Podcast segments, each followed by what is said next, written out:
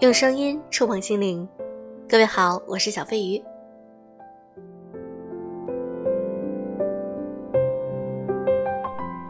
今天呢，我想和大家介绍一本书《给大壮的信》，又幽默又诚恳，希望你们也会喜欢。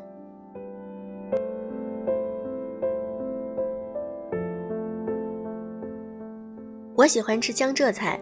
对西湖醋鱼、龙井虾仁儿、东坡肉兴趣不大，偏偏喜欢各种冷盘，比如酱鸭、素鸡、烤麸、香干马兰头。按照东北术语，这都不是硬菜。一桌宴席上，他们不会占据主位，但我自己去吃，却常常只点这些。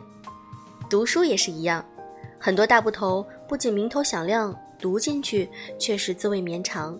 但我的兴趣总是在一些没那么重要的小书上。这几天读给大壮的信，就是难得遇见的好滋味。好，好在文字行云流水，整本书幽默又诚恳，还有一种中年人才有的宽厚和懂得。如题，这是苗伟写给儿子的信，共三十八封。不过这信并非傅雷家书那种家信，原就是写给大家看的。说起来是一本随笔集。但也可以当做育儿书，或者是用苗伟自己的话讲，是文学育儿书。这些文字的产生是苗伟回顾自身经验，想要传授给孩子的话。最后一步，则是苗伟关于如何过好这一生的思考。什么样的人生值得过呢？他回答：一种知识的、审美的、道德的生活。知识当然要经过教育，但他也引入马克吐温的话。我从来不让学校干预我的教育，在他看来，学校教育从来不是最重要的。聪明的人当然可以搞定，但更重要的是一生的自我教育。而这种自我教育，阅读是必不可少的一环。苗伟提到小书痴的开头，妈说：“当你坐在家里看书时，随便是在哪个角落，我总能感觉到，因为那时候会有一种特别的寂静，看书的寂静。”学会听见并享受这样的寂静是最重要的事。显然，苗伟是精英主义的，甭管世界如何，你得自己站起来，自己教导自己，发展自己。正如他所说，浪费一万个小时不算什么，每天用两个小时来娱乐一下也不算什么，怕的是十年、二十年晕乎乎的过下去，不依据精神特质而存在，不具备连贯性的生活观念。与自己沟通，拥有自己的精神生活，不仅是一种享受，更是一种能力。如今人们太容易陶醉在奶头乐的娱乐中，但还有更复杂、更艰难，同时更深厚的乐趣值得探索。在他这里，享受是有等级的。在平民化的当下，这种说法存在争议，但这是真的。我们总要克服一些惰性，往更高的地方走动。否则，生活就太没有意思了。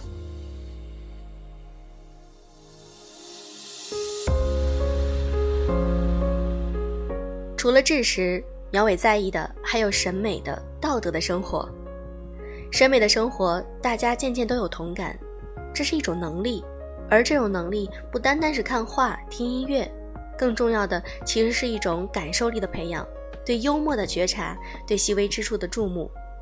就像他引用一位朋友的话：“有钱的人看不上穷人，穷人能感受到这种歧视；有文化的人看不上没文化的人，没文化的人却很难感受到这种歧视，因为敏感也是习得。是的，敏感也是要习得的。关于道德，苗伟的意思并非要做完人、做英雄，他用了一个更质朴的词：文明人。”不要做英雄，但是要做一个文明人，或者换个词，做一个有教养的人。契科夫写过一篇文章谈论教养问题。契科夫说，成为一个有教养的人，要做到以下八条：第一，尊重人的个性，永远宽厚；第二，不仅仅怜悯乞丐和猫，甚至要为看不到的事情而心里难过；第三，他们尊重别人的财产。有债必还。第四，他们不说谎，不虚伪，不卖弄自己。由于尊重别人的耳朵，他们常常保持沉默。第五，他们不糟蹋自己来博得别人的同情。第六，他们不好虚荣，不会因为在沙龙里碰到熟人就高兴，在酒馆里出名就沾沾自喜。第七，如果他们有才能，他们就尊重他，他们为他牺牲安乐、女人、酒、浮华。第八，他们有美学的修养。契科夫最后总结说：“要让自己有教养，光读狄更斯和浮士德是不够的，要不间断的夜以继日的工作，经常的阅读和钻研，要有毅力。”这不仅是喵维写给大壮的期许，也是我们每个人都可以自查的要求。在书中，喵维很羡慕英国的几个爸爸，肯尼斯·雷格雷姆给儿子写了一本叫做《柳林风声》的书，成了文学经典。托尔金给孩子们讲精灵故事，成了精灵宝钻《霍比特人》。他当然没有那么厉害，但这本小书也是很好的礼物。他说，有些父母认为一个孩子想的太多就会过得很痛苦，想的简单才会无忧无虑。他们想让孩子丧失敏感性，我不同意这种看法。我觉得丧失敏感就会变得愚蠢。最后这句话是写给大壮的，也是写给所有读者的。学会审视自己的生活，这将是我送给你的第一份礼物。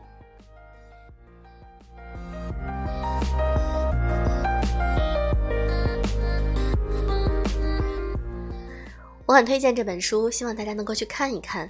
在这里面呢，我们能够感受到人的一生最执着的是怎样的生活，或者我们在教育孩子，或者在自省自己的时候，也对我们会有很大的帮助。好了，今天的节目就是这样。如果你喜欢我的节目，可以点赞、评论、转发至朋友圈，或者可以和我在微信里聊天。小飞鱼的全拼音字母小飞鱼零三零六，祝各位晚安。